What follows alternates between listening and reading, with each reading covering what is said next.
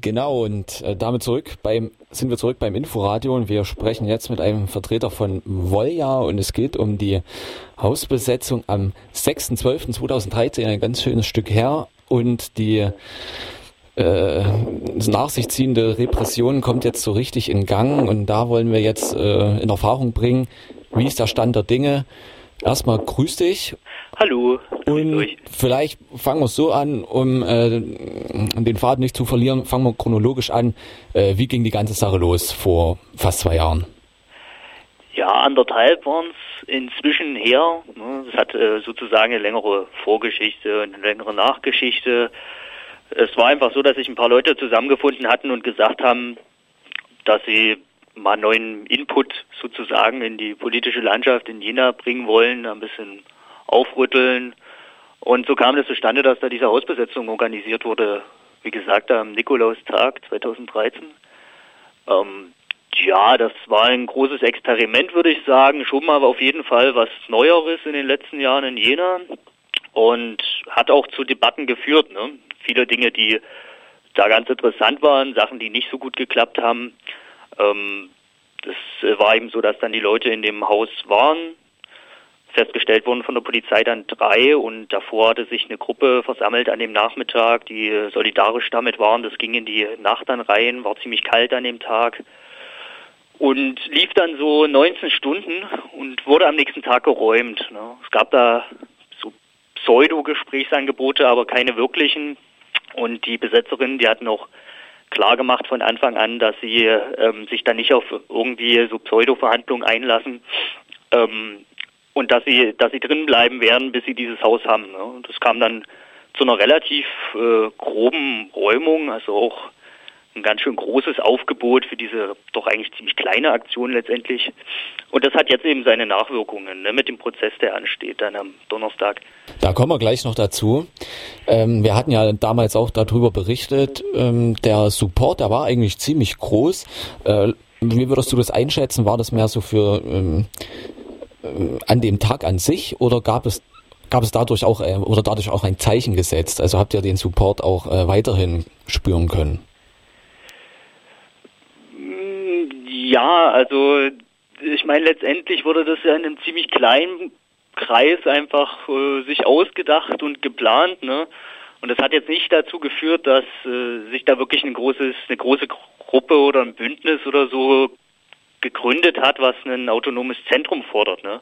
Ich sag mal, das war jetzt äh, von dem Kreis, der das geplant hat, auch nicht das unbedingt das erste Anliegen oder das Hauptanliegen, aber das wäre natürlich eine Möglichkeit gewesen, dann das Thema wirklich dauerhaft zu setzen. Ne? Das ist nicht, nicht gelungen, war vielleicht nicht unbedingt jetzt das, das Hauptanliegen von den Leuten, die das initiiert haben.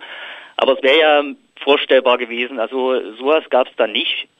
Und trotzdem würde ich auch äh, zustimmen und sagen, an dem Tag war da schon ein großer Supporter und würde das auch persönlich so deuten, dass ähm, es schon Leute gibt, auch in Jena oder im Umfeld, die, die schon Interesse auch an sowas haben. Ne? Also die, die Freiraumthematik oder Stützpunktthematik, wie wir das dann diskutiert haben, ich glaube, das wurde schon gesetzt und für uns war das schon ein großes Zeichen, dass es diskutiert wurde und ja, das sind Sachen, die kann man nicht messen, aber ich denke schon, dass viele Leute da ein paar Erfahrungen mitgemacht haben und hoffe halt, es bringt sie weiter und so. Ne?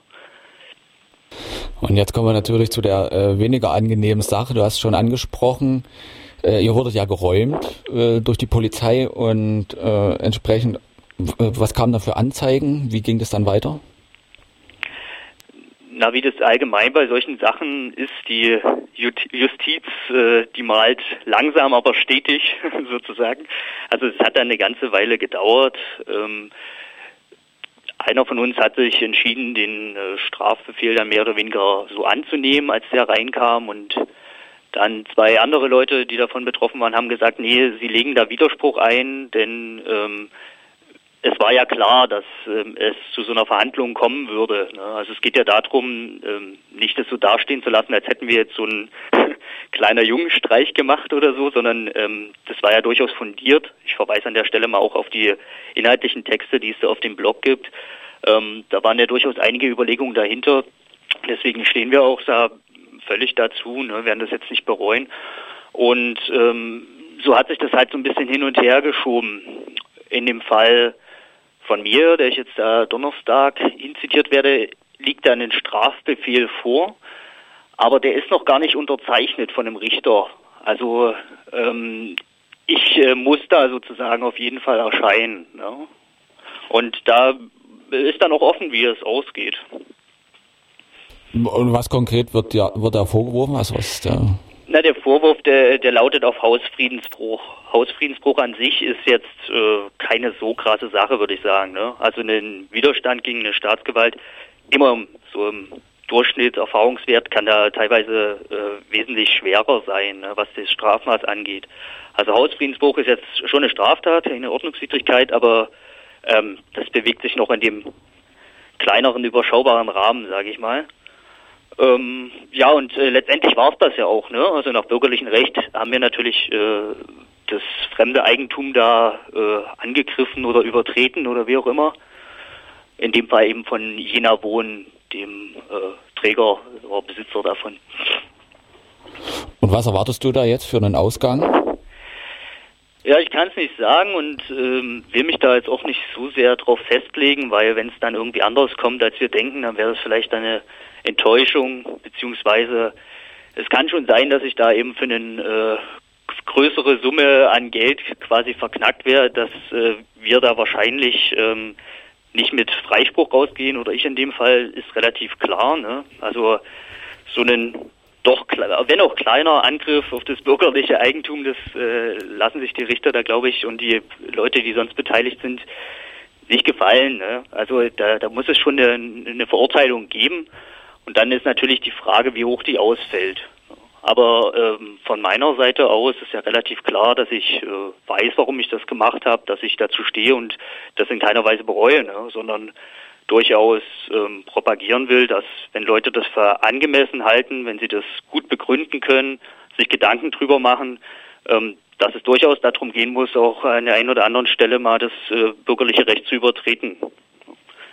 Also nicht aus Prinzip und nicht einfach nur so haut drauf, sondern wenn man damit äh, ein berechtigtes Anliegen vertritt oder auf das aufmerksam machen will. Okay, und äh, wie kann man dich unterstützen? Also Leute, die das jetzt hören oder auch generell, die sich dafür interessieren, die können dann an dem Donnerstag, ähm, das ist der 23. Ähm, die können sie dann zum Amtsgericht kommen. Ne? Das ist das große Justizgebäude da in der Nähe vom Westbahnhof. Da wird es ab um acht eine kleine Kundgebung geben. Ich hoffe auch mit Tee und Suppe und ein bisschen Musik und man kann durchaus sich diesen Prozess dann reinziehen, also da in den Gerichtssaal gehen, weil der ist öffentlich. Ähm, sich erstmal anschauen, was da passiert. Für mich selber als Betroffener ist das natürlich auch eine Unterstützung, aber ich kann es auch jedem empfehlen. Es ist äh, relativ interessant, sowas mal mitzuerleben, gerade für die Leute, die da nicht so viel äh, sozusagen damit zu tun haben und die es thematisch meinetwegen auch interessiert. Und dann natürlich, je nachdem, wie das ausgeht oder auch so, ein ähm, paar kleine Spenden sind natürlich auch erwünscht.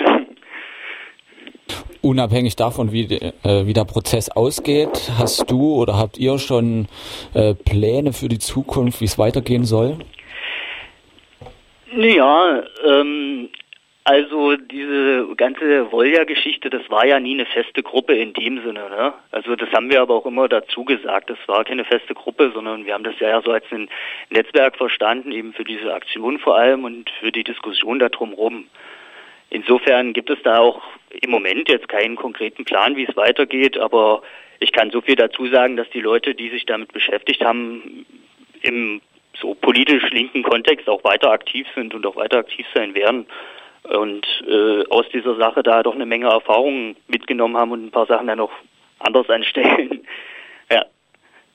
Also um es kurz zu machen, kein konkreter Plan, aber die Thematik und so der Ansatz beschäftigt uns weiter.